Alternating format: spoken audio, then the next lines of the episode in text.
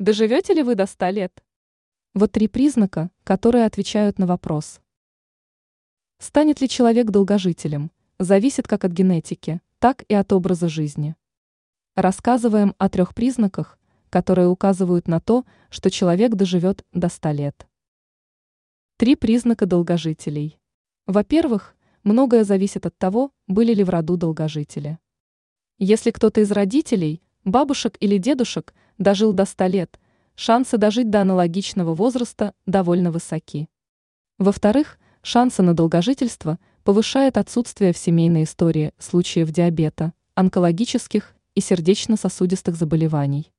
В-третьих, большую роль играет образ жизни, отсутствие вредных привычек и наличие полезных. К таковым относятся в частности употребление в пищу большого количества овощей и фруктов.